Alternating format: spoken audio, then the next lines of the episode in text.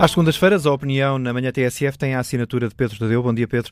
Olá, bom dia. É desta que eh, vamos poder contar com a banca para hum, ajudar o país? É uma boa pergunta, porque esta semana vai ser, não, não sendo decisiva para solucionar o problema da epidemia do novo corpo, ter ainda que está muito tempo em nossas casas, vai ser crucial para Portugal ter instrumentos de minimização da depressão económica que a paragem forçada do país e de uma boa parte do mundo irá provocar.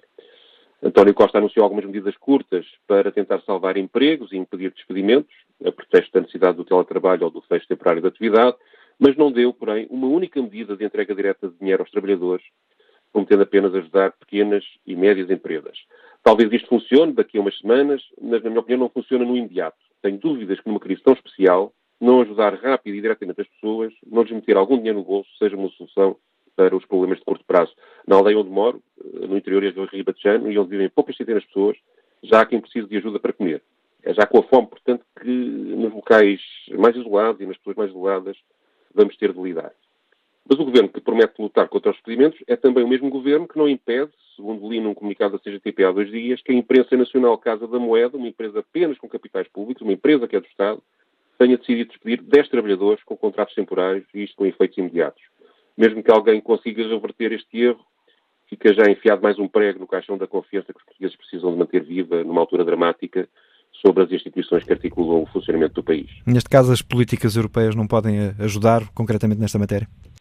Eu penso que os portugueses também não podem confiar na União Europeia. É evidente falta de coordenação entre os países para definirem linhas de combate conjunto ao coronavírus, admitida até pela chanceler alemã, Angela Merkel, mostra como o aparelho montado em Bruxelas é uma inutilidade e mesmo um embaraço para o dia a dia das pessoas comuns. E se olharmos para o facto de a Itália, um país da União Europeia onde estão a morrer mais de 600 pessoas por dia, sentir que recebe mais rapidamente ajuda da China e até de Cuba do que de outros países da União, vemos como se constrói suicidariamente um processo que cria todas as condições para uma revolta generalizada contra quem governa os destinos europeus. E também não é o facto do BCE ter aplicado medidas para conter a inflação e de prometer comprar dívida pública e bancária até 700 mil milhões de euros que deixará as pessoas descansadas. Incrivelmente, os critérios para a compra dessa dívida vão favorecer os Estados que têm pouca dívida e que precisam de menos ajuda, pelo que nos sítios onde a crise económica vier a ser mais grave, haverá menos ajudas do BCE. E também não é o facto de a Presidente da Comissão Europeia ter anunciado 37 mil milhões de euros para combater a crise, nem ter permitido aos países exceder as metas do déficit, que pode deixar as pessoas tranquilas. Por um lado, o montante é ridiculamente pequeno para ajudar 27 países. É pouco menos de metade do que Portugal sozinho recebeu emprestado da Troika para salvar as contas do Estado e a banca. Também ainda não se percebe como se pode ter direito rapidamente e sem uh, aos 3 mil milhões de euros que a Europa atribui às pequenas e médias empresas portuguesas e que o Governo também já anunciou uh, ir tratar. E esta de anunciar como uma grande coisa a permissão para ultrapassar o limite do déficit orçamental soa-me a triste hipocrisia. Desmontando o anúncio, o que a Europa está a dizer é que cada país deve safar-se com o seu dinheiro, pode endividar-se à vontade e até estourar com as suas finanças públicas, mas não esperar nada de especial vindo de Bruxelas. Portanto, a solução tem de ser nossa, ou seja, tem de ser das tais, as famosas linhas de crédito que já foram anunciadas. Sim, e aí a banca tinha um papel crucial. Uh, o país salvou a banca da falência na sequência da crise de 2008 e após a entrada da Troika em Portugal em 2011 com sacrifício dos contribuintes e uma enorme ajuda do Estado, que ainda hoje come uma boa fatia do orçamento governamental. Não se esqueçam que o novo banco ainda quer perto de mil milhões de euros do Fundo de Resolução que o Estado financia. Seria de esperar, portanto, que a banca estivesse agora na linha da frente das soluções que podem ajudar a combater a crise económica que o Covid-19 trouxe e que ameaça de ruína as empresas e os trabalhadores. A Caixa Geral de Depósitos foi a única instituição a admitir uma moratória de seis meses nos créditos a particulares e empresas, que permitiria às pessoas manter as suas casas, os seus automóveis ou diminuir a pressão sobre a tesouraria.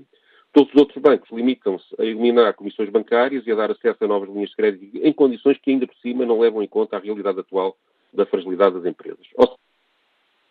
Sobre esse, ainda estou para ver como decorre a aplicação prática da moratória ao crédito.